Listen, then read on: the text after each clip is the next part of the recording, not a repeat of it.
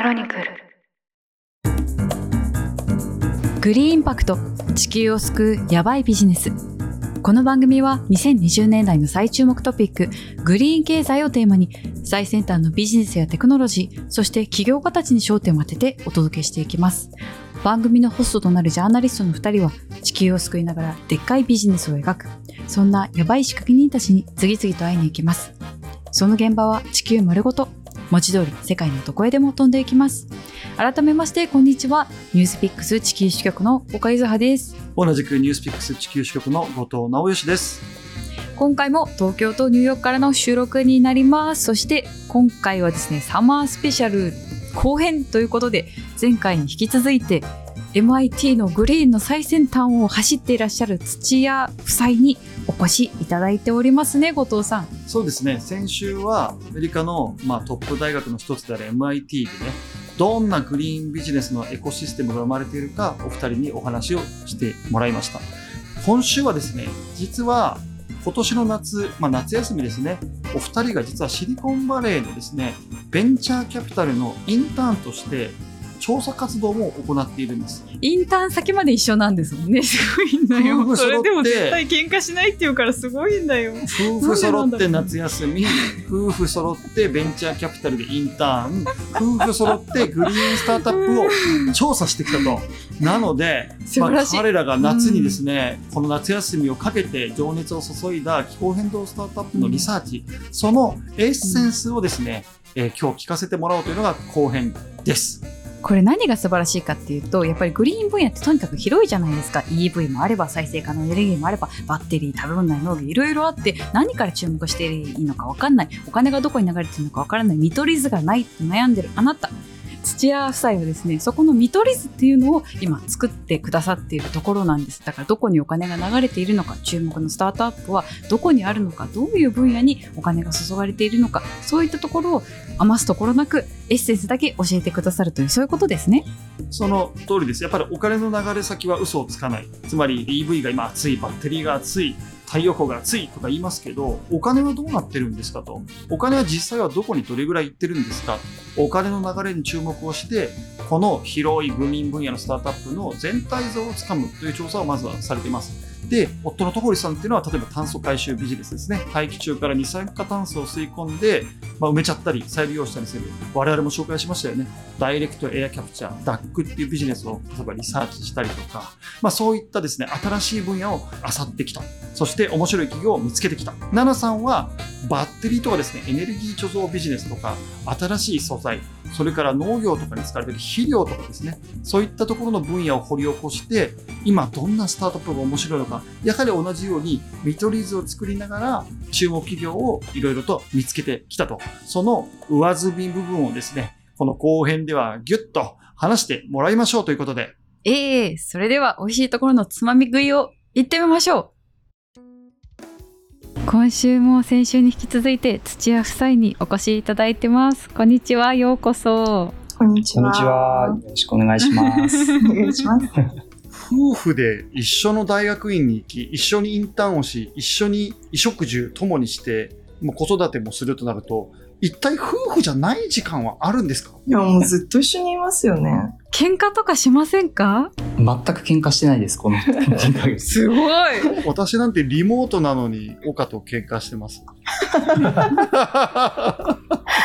今日はですね、MIT のスローンですね、ビジネススクールで学んでるお二人が、この夏ですね、クライメートテックをウォッチする、まあ、いわゆるアプローチの一つを学ぶために、シリコンバレーのベンチャーキャピタル、創造ベンチャーズにですね、まあ、ある種、夫婦で採用され、夫婦でガチャガチャ、世界中のクライメートテックをですね、漁って、まとめて、理解したと。このジャーニーをですね、美味しいとこだけ聞かせてもらおうという、まあ、なんていうかご機嫌な企画をですね、後編としてお届けします。岡さん、よろしいでしょうか？ぜひぜひお願いします。この間もね、あの、リスナーさんにお話を聞いたときに、やっぱりいろいろなその業界の見取り図っていうのがなかなかわからないから、おぜひ教えてほしいっていうお声が上がっていたので、今回すごくそういう意味でも役に立つ回なんだと思います。ぜひぜひいろいろ教えてください。まずはですね、これをポッドキャストであることいいことに、ここでは実は資料を投影してるんですけど、オーバービュー、つまり全体図はどうなってるかっていうところをですね、ナナさんとトホリさんからババッと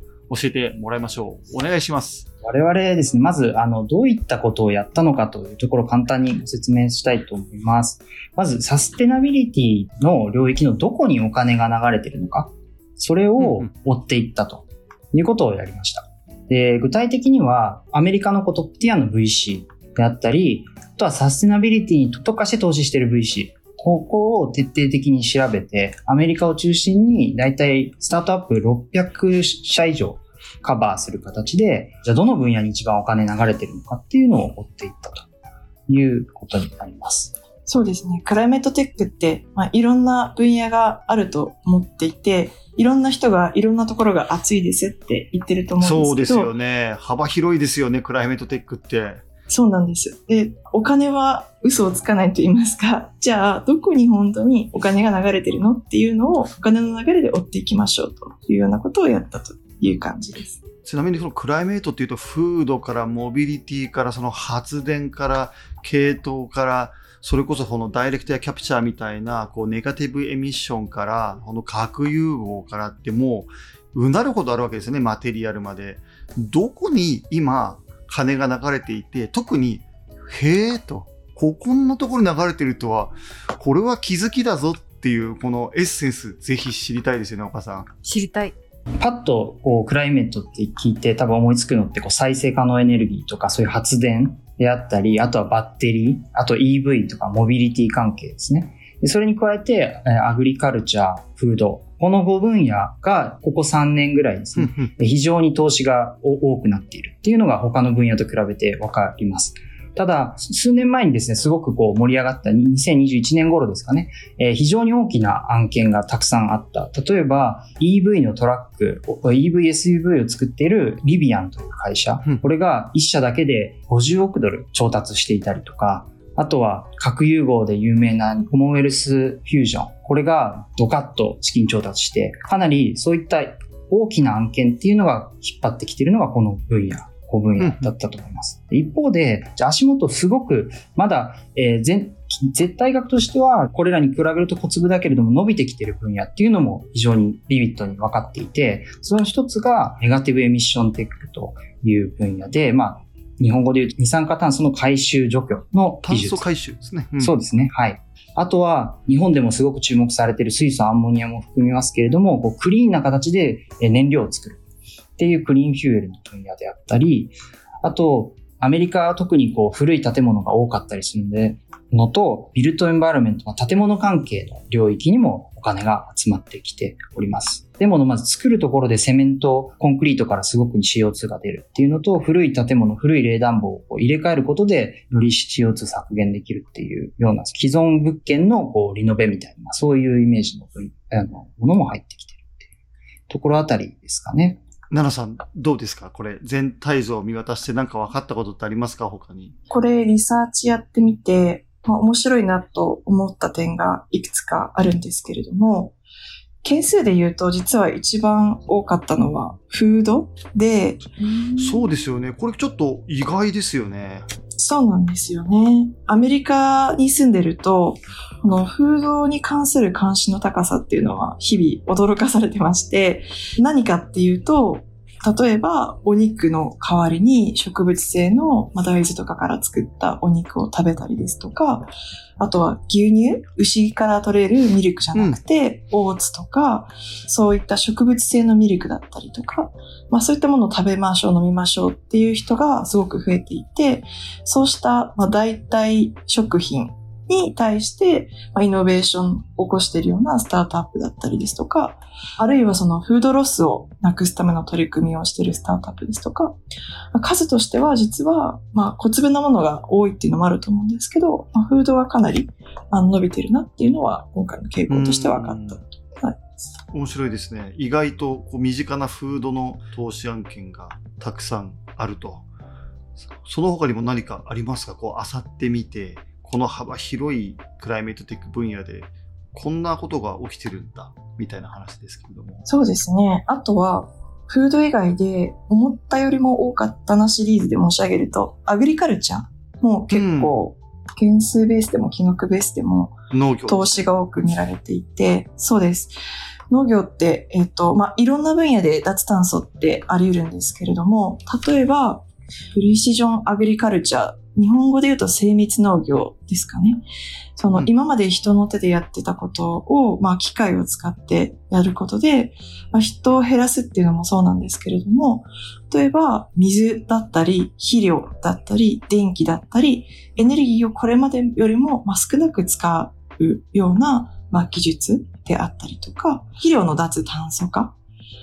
この肥料として巻くアンモニアですね。まあ、この製造過程がもともとその化石燃料を使って肥料を作ったりするので、まあ、環境に良くないと言われていて、こう、まあ、グリーンな方向で肥料を作ろうとか、あるいは合成肥料に頼らない形で土土の中の微生物の活動を活発化するような形で代替的な肥料を作ろうとしているようなスタートアップがあったりですとか、アグリカルチャーもまあいろんなスタートアップが出てきてるんだなっていうことが今回のリサーチで分かりました。一つ今の分野でプリシジョンアグリカルチャーというキーワードが出てきましたけど、カーボンロボティクスという会社がありまして、これスタートアップなんですけれども、何をやってるかというと、除草の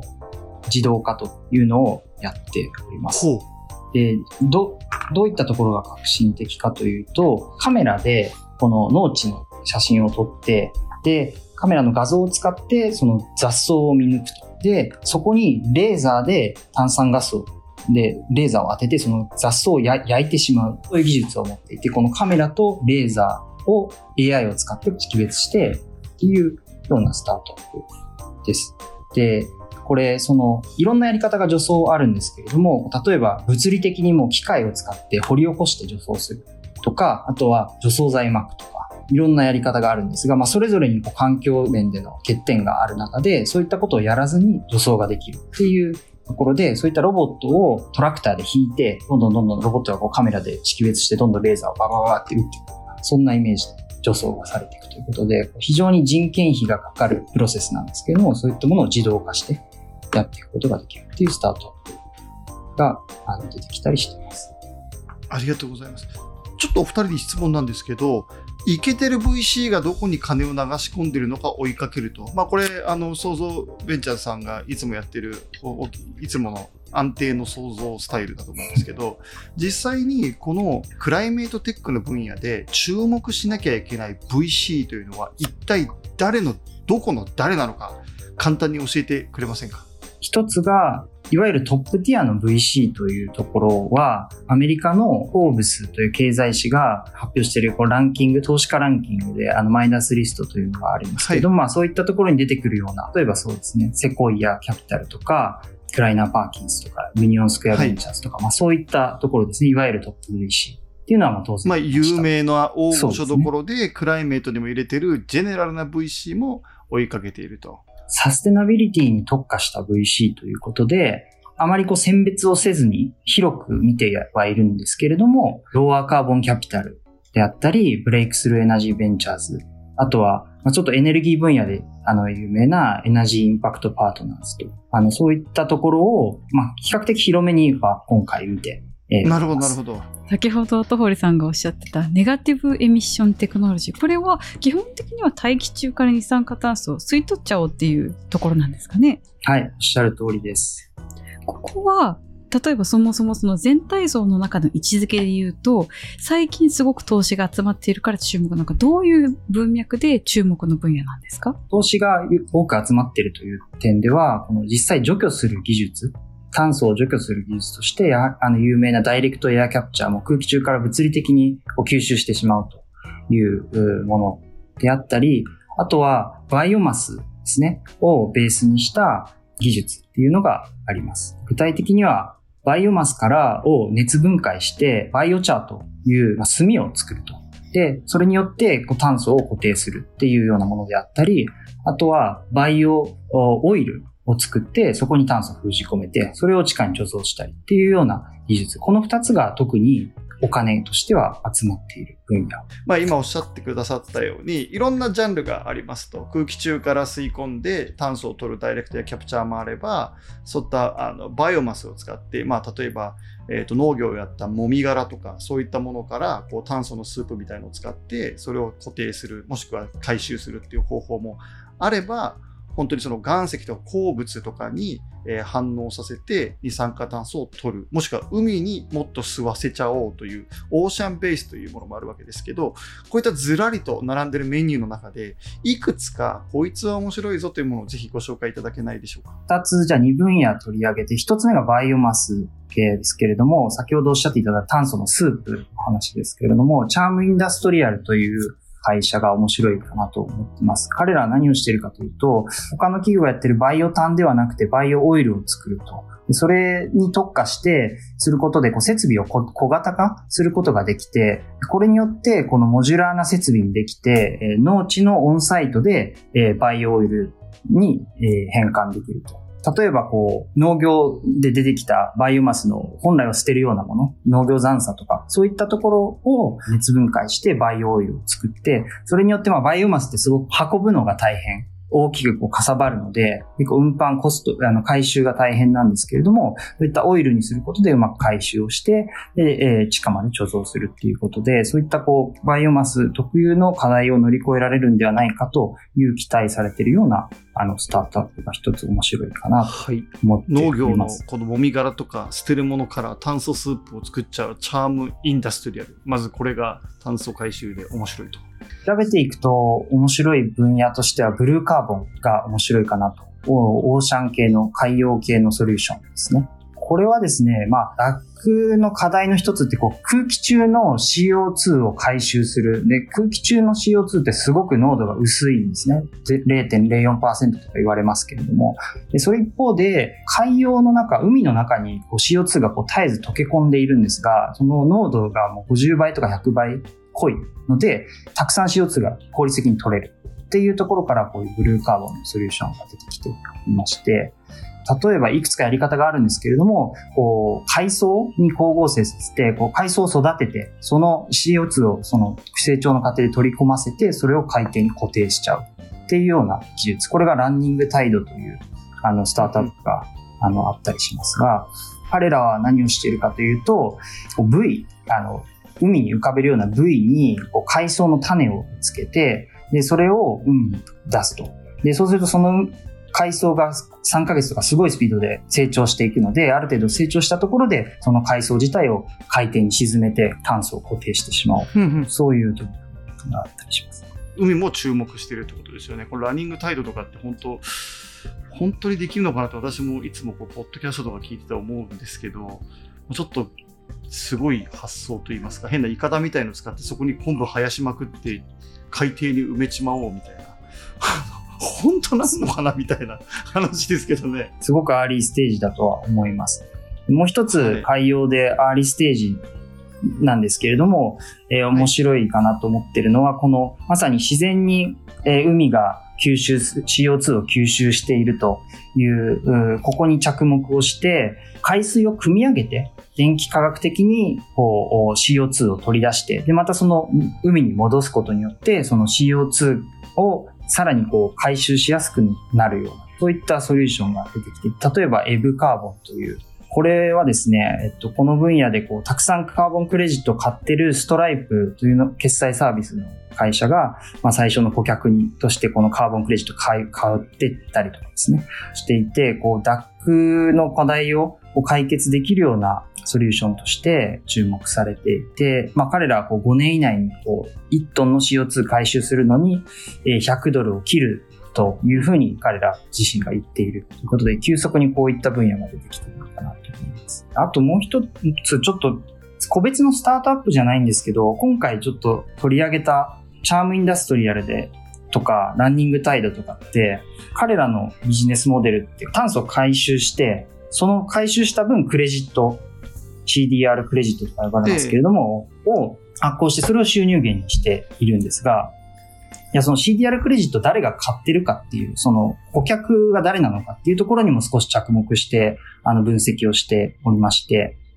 特に注目のプレイヤーとしては、マイクロソフトであったり、決済サービスのこの先ほどのストライプといったテック企業、こういったところが結構このマーケットを今現在リードしている、えー状況でして、彼ら内部に科学者とか専門家を抱えて大規模にこうクレジットを購入しているという動きがあの面白いかなと思ってます。ありがとうございます。このソフトとかストライプはもうかなり早くから、もう数年前からマーケットを自分たちで立ち上げ、えー先に買い付けてお金をスタートアップに支払い、えっ、と、売る当てのない、えーこういう炭素直企業に最初に売りを立ててあげて、えーシード機を立ち上げるっていうことをやってきたパイオニアたちが、まあ、マイクロソフトであったり、ストライプ、もしくはストライププライメートとかフロンティアっていうプロジェクトだと思うので、本当にここら辺っていうのは、こう、ひっぺがすと裏にはマイクロソフトとかストライプがいたりするっていう、すごい面白い、あの、エリアなのかなっていうふうに私もいつもこう楽しく見ている分野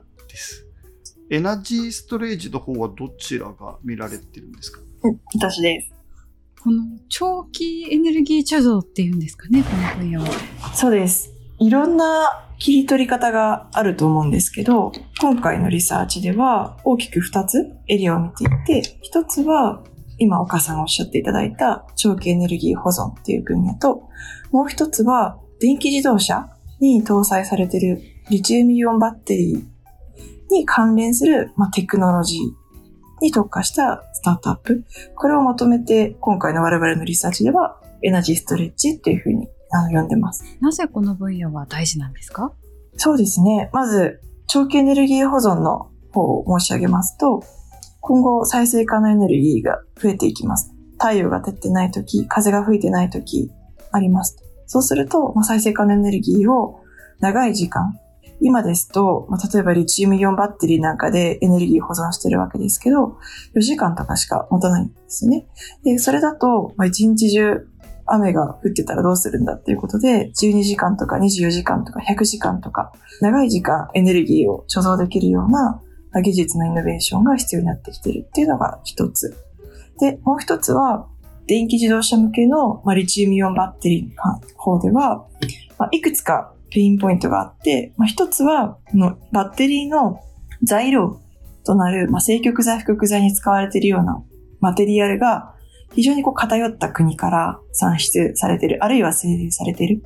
で、このエネルギーの調達の安定化という観点から、まあ、今まで使ってなかったような素材だったり、今までやってなかったような方法で資源を取り出そうっていうようなものですね。あとは、リサイクルですね。先ほど、まあ、マテリアルが一定の国に偏ってますと申し上げましたけれども、リサイクル率を上げれば、その分、自国の中で、バッテリーの材料が生産できるので、どうやってリサイクル比率を上げていくかっていうところも、か企業が課題に思っているところですね。2分野どちらも日本企業にとってもすごく関係のあるところだと思うんですけど、まずは長期エネルギー貯蔵のところから注目の、この会社は面白いから注目しておいた方がいいよみたいなのって、いくつか何種か教えていただけますか？今回、我々のリサーチ方法で出てきたのが、熱の形でエネルギーを保存するようなスタートアップであったりとか、あとは電気科学的な方法でエネルギーを貯蔵するスタートアップとかがありまして、熱の方は以前、こちらの番組にも取り上げられてらっしゃいましたけれども、アントラというスタートアップが非常に個人的にも面白いなと思っていて、彼はまあ熱を炭素のブロックで保存して、まあ、それを光の形でエネルギーに変換して放出しますという技術に取り組んでらっしゃるスタートアップで、まあ、CEO の方がもともと太陽光のスタートアップ立ち上げられたりしていて、この光からエネルギーに取り出すっていうところで、まあ、非常に技術的にまあ優位性のあるスタートアップかなというふうに思っています。で、まあ、他にも特に大きなスタートアップで言うと、鉄を錆びさせたり、錆びさせる反対の動きをしたりして、エネルギーを貯める、まあ、メタルエアと呼ばれる手法に取り組んでいるフォームエナジーですとか、あとは、まあ、フローバッテリーと呼ばれる技術に取り組んでいる ESS ですとか、まあ、大きなスタートアップ、IPO、ESS さんもすでに IPO されてらっしゃったりしますけれども、まあ、こういったいろんなスタートアップが出てきているっていうのが、このロングデュレーションエナジーストレッチという分野になります。フローバッテリーって何ですか？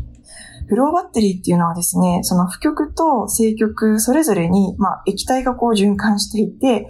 で、まあ、そこを電子が移動することでエネルギーを貯蔵したり放電したりすることができるっていうテクノロジーです。あの、アントラに代表されるようなサーマルは、どちらかというと、まあ、シンプルなので、コストが安くて、安い。でうん長持ちする。で、一方で、このエレクトロケミカルな電気的な方法で貯蔵する方々は、よりエネルギー効率が高いっていうふうに言われていて理解しています。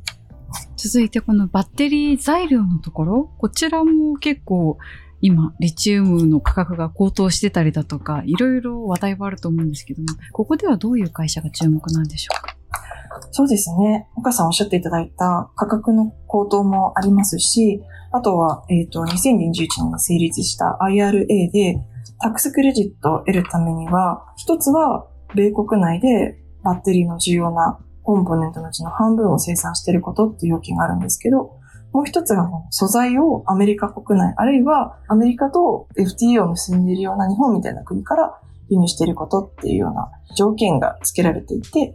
で、今、いろんなこう IRA が成立してから、日本の自動車メーカーさんも含むいろんな企業がアメリカ国内でリチウムイオンバッテリーの工場、EV の工場を建てますというふうに言ってるんですけど、この要件を満たすために、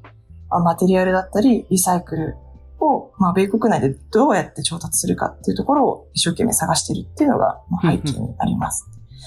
であ、いろいろあるんですけど、例えば、まあ、シラとかアドバノっていう企業は、水極大に使われている黒鉛の代わりに、まあ、シリコンという物質に、まあ、着目している企業だったりとか、あとは、あの、ノバリスとか、マングローブリシウムって呼ばれているスタートアップは、リチウムですね。まあ、これを、今ですと、ほとんど中国で精錬してるんですけど、これっていうのは、まあ、一つは、生成する過程で、まあ、硫酸を使ったりして非常に環境に悪いっていうことで、まあ、これまでの生成方法と異なるやり方で生成をしようっていうようなスタートアップが出てきたりですとか、まあ、ありとあらゆる、まあ、素材にありとあらゆるアプローチで取り組んでいるスタートアップがたくさんいるっていうような状況です。ありがとうございます。これ、グリーンフィールド、ここでは何が起きてるのか、ちょっとズバリ教えてください、と堀さん。従来であれば原油とか石油、もしくは天然ガス、そういったものを使った燃料であったんですけれども、そうではなくて、新しい物質から作る燃料ということで、大きく分けて水素系のものと、あとはバイオマス系のものと2つあります。特に水素系のものは、現在、その水素って石油生成とか、あとはアンモニアに変えて、で、それをさらに肥料として活用してるって、そんな用途なんですけれども、問題点が、その水素を作る過程で大量の CO2 を出してしまうと。で、グレー水素とかって言われてるんですけれども、この分野は水素別の方法で作るというところに非常に大きなお金が流れているところになります。例えば、ブルー水素とか、グリーン水素とかっていうふうに聞いたことがある方もいらっしゃると思いますが、グリーン水素というのは水を電気分解して水素を作ると。いうことで、再生可能エネルギーの電気を使って水素を作ることで、クリーンな水素が作れますと。で、まあそこからアンモニアであったり、また別の合成燃料であったりっていうのを作るということができる。で、あの、ここで特に面白いかなと思っているところが、また別の水素の作り方でターコイズ水素というものがあります。で、これはですね、メタンから作るんですけれども、メタンを熱分解することによって CO2 を排出せずに水素と固体の炭素ができると。カーボンブラックとも言われるんですけれども、CO2 ではなく固体の炭素ができます。例えばですね、自動車のタイヤとかですね、黒い、あの、あとはアスファルトとか、まあ、そういったものに使うことができるので、まあ、こう水素を作る過程で、水素もできるし、カーボンブラックもできるという、まあ、一石二鳥という、そんなイメージの、あの、もので、えー、この領域で面白いスタートアップとしては、例えばいろんな特 VC も投資してるのでいくとですね、モルテンインダストリーズというユニオンスクエアベンチャーズが投資しているスタートアップがあります。これは何をしているかというと、農業残渣からメタン発酵させてメタンにして、でそれをアメリカにパイプラインが通ってますので、パイプラインを使ってプラントまで運んで、そこで熱分解するということで、その、え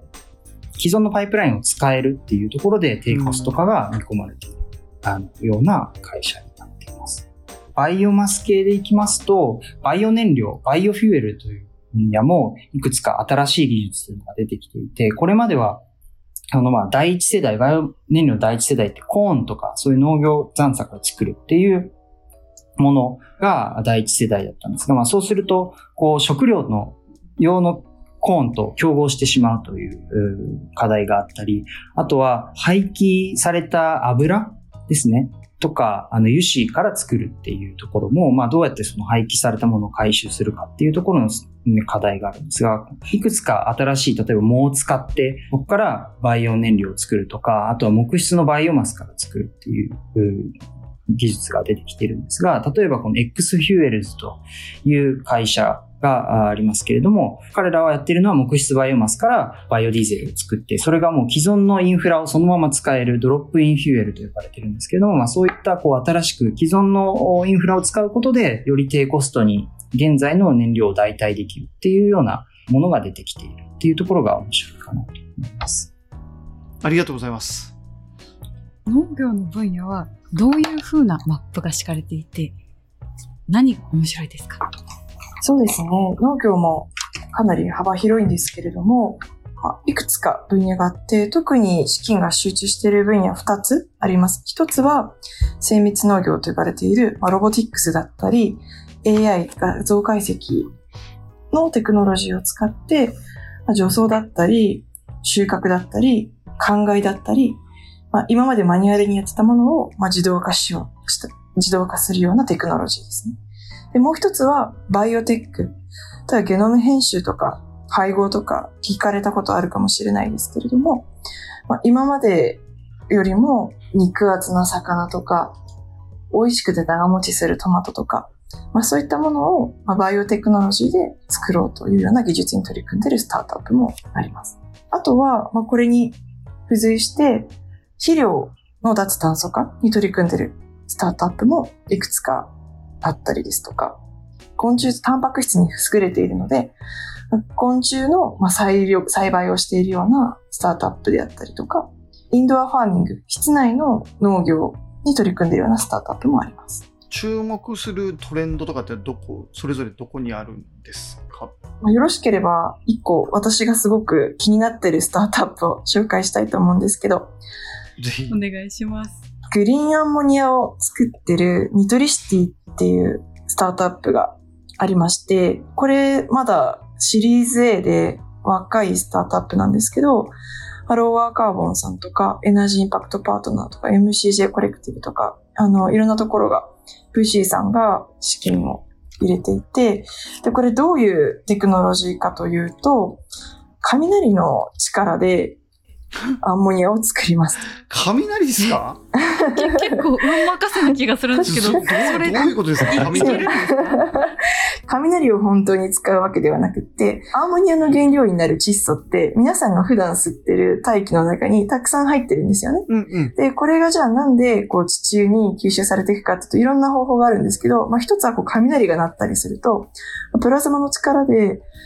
大気に浮かんでいる窒素が、まあ、地中に吸収されるっていうメカニズムがあって、で、彼らが取り組んでいるのは人工的にソーラーでプラズマを起こして、で、肥料を作るっていう装置を開発していて、で、この装置を農地の横とかに持ってきて、できたアンモニアを、まあ、他のいろんな植物にいいカルシウムとかいろんな物質と混ぜて、考えから農地に流すっていうようなテクノロジーに取り組んでいる。あのスタートアップですね。謎ですけど面白いですね。雷が来るの待たなきゃいけないなと思ってました。違います。面白い。そうです。ちなみに、このナイトリシティっていうのは、前回ご説明した MIT クライメットエナジープライズの実は優勝チームああ、そうなんですね。はい。2020年のファイナリストで、で、彼らスタンフォードのチームだったんですけれども、そこから、まあ、こういったプライズいくつか多分他の大学のものも出て、取ってると思うんですけど、取った上で実際にローワーカーボンキャピタルとか、そういったところが投資して大きくなってきてる。そんなスタートアップです。もう一つじゃあ面白いスタートアップで、ケルンザっていうスタートアップが、これバイオテックの会社なんですけれども、個人的にはすごく面白いなと思っていて、何かっていうと、まあ、小麦の代わりにこのケルンザっていう食物を作ってる会社でして、小麦って種をまいて、穂が出て、刈り取ったら、もうそれでおしまいで、また新しく種を植えなきゃいけなくて、こうお米にしても大豆にしても、こう、人間が主食にしている植物って一年草なんですね。うん、で、それがなんで環境に良くないかっていうと、また田植えをするタイミングで土を掘り起こします。土を掘り起こすと、まあ、地中に含まれている窒素とかが大気中に出て、それが地球温暖化の原因になりますっていうことで、まあ一年ぽっきりじゃなくて、一回植えたら何年も実がなるような 食物を育てようっていう発想で、まあ、ケルンザっていう、まあ、穀物の開発に取り組んでる、まあ、会社があって、で、彼らすごい、まあ、10年ぐらいかけて、この食物の研究をしてるんですけれども、まあ、すごく個人的に面白いなって思ったのが、そのビジネスモデルで、その彼らが言ってるのは、新しい、これ環境にいいから使いなさいって農家の人に新しい食物を押し付けても、まあ、使ってくれないですよねと。で、まあ、重要なのは、その、まあ、食物の開発だけではなくて、まあマーケットを一緒に作ることだっていうのを言っていて、その食物を買い取ってくれる人たちがいないと、やっぱ農家の人って、それ植えてくれないじゃないですか。一番大きなところで言うと、パタゴニアさんが、このケルンザっていう小麦の代わりになるようなものを使ったビールを作って売っていて、日本でもパタゴニアの直営店に行くと、このケルンザを使ったビールが飲めるので、ぜひ飲んでみていただきたいんですけれども、えこういうこう、う、ぜひ、マーケットの、なんか結構香ばしくて美味しいらしいですね。でこういうマーケットをこう作るところから、まあ、作作るところも取り組んでるっていう意味では、すごくこうユニークな取り組みをしているスタートアップだなっていうふうに思って、個人的には面白いなと拝見しています。これ興味深いです。だから彼らのが成功すれば新しい小麦が生まれるかもしれないってことですね。私のパンもケルンザ、ビールもケルンザみたいなことが起きうるかもしれない。そうですね。なんかまだまだ彼らのこう、課題はたくさんあって、例えば、1エカあたりの生産量で比べると、小麦と比べると20%ぐらいしか収穫量がないとか、粒の大きさが小麦と違うので、精製するようなプロセスにうまくかけられないとか、まあ、いろんなペインポイントはあるらしいんですけれども、取り組みとして、こう、面白いなと。植物の開発だけではなくて、マーケットも作るっていう取り組みが面白いなと思ったので、まあ、紹介させていただきました。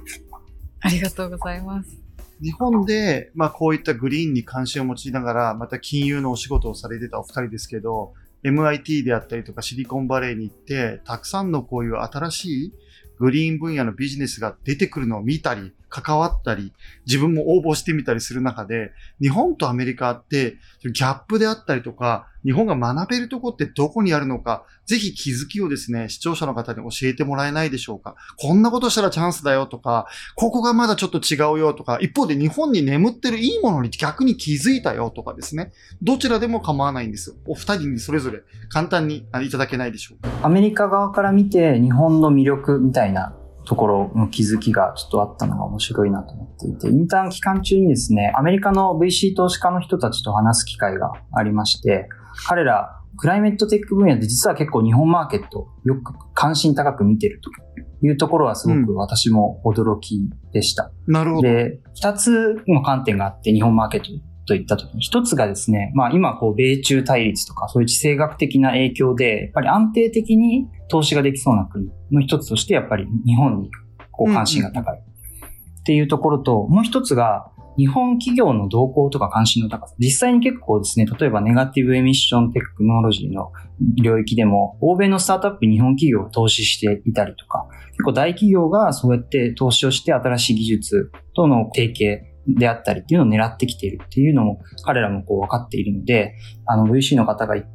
実際に言っておられた言葉としては、あの、日米でこう国際的なコラボレーションができるじゃないかっていうような期待の声があって、これはすごく私にとってもすごく励みになりましたし、日本企業がどんどんと海外に出て、この分野でもいけるんではないかなっていう期待をすごく持っていますので、自分も何かそういったところにまたこれから MIT に戻ってですね、あの、プライズなどやっていく中で、そういう何か貢献できればなと思っています。お願いします。あと、本当に日本チームをなんとか下駄履かせろとは言わないですけど、面倒を見てやってください。ぜひ、こちらこそよろしくお願いします。では、奈々さんにも聞きましょうか、岡さん。お願いします。そうですね。やはり日本と比べるとアメリカってクリーンテックに取り組んでるスタートアップの数の多さであったりとか、あるいはそういった人たちを支えるクリーンテックに特化したような VC の数とか、桁違いにやっぱり多いですと。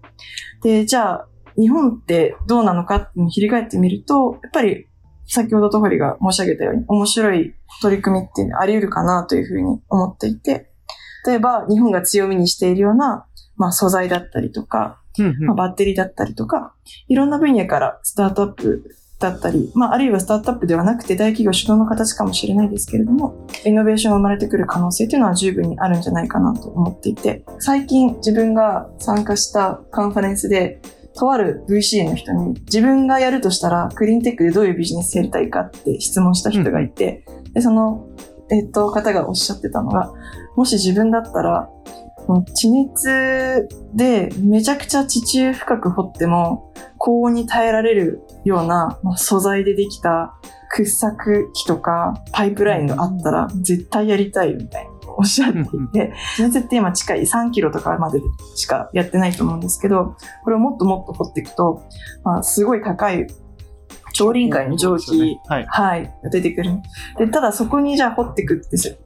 そこまで掘っていこうとすると、掘るための掘削機だったり、パイプラインが高温に耐えられますかっていう話があって、ここブレイクスルーできたらめちゃくちゃいいんじゃないみたいな話をしていて、まあ、日本企業さんでこういうテクノロジーを持っている企業があるかどうか全然存じ存じ上げないんですけれども、やっぱりそのいろんなペインポイントがある中で、こういった新しい素材を求めてるみたいな領域って地熱以外にもまあたくさんあって、うんうんまあ、ぜひぜひこういった領域で、まあ、日本でも、まあ、いろんなスタートアップが出てくるといいなというふうに個人的には思っています。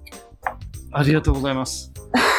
夫婦で MIT なりシリコンバレーを泳ぎ回っていただいて、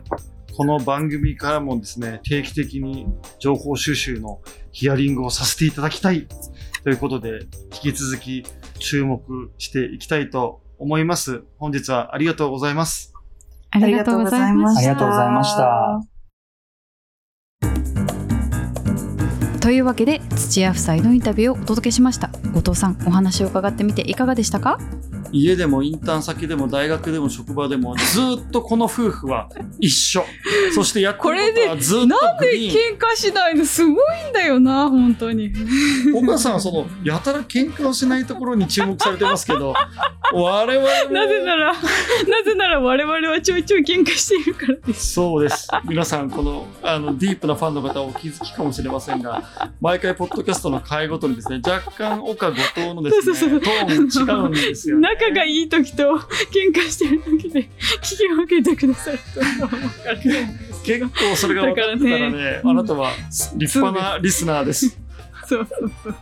だから素晴らしいなと思ったまず感想が第一。その上でやっぱりお金がお金の流れは嘘をつかないっていうのは注目ポイントとしてすごい面白いなというふうに思いました。私たちもそのリサーチをしていく上で彼らのリサーチっていうのはすごく勉強になるなというふうに思いましたねそうですね。やっぱりグリーンっていうのは日本でいうとあんまり感じないと思うんですけどアメリカだと本当にそういったサステナビリティとかと関係なかったようなこれまで AI とか SARS とかそういったところにバンバン投資していたような大きなファンド有名ファンドが全力で投資をしている分野でもあるわけですね。なので決してニッチではなくもはや、まあ、メインストリームなスタートアップ分野としてこのグリーンは花開いておりそこで、まあ、うごめくお金の動きっていうのはこれからもウォッチする価値っていうのは非常に高いんじゃないかなと思います。ありがとうございます。それでは続きは次回にしましょうか。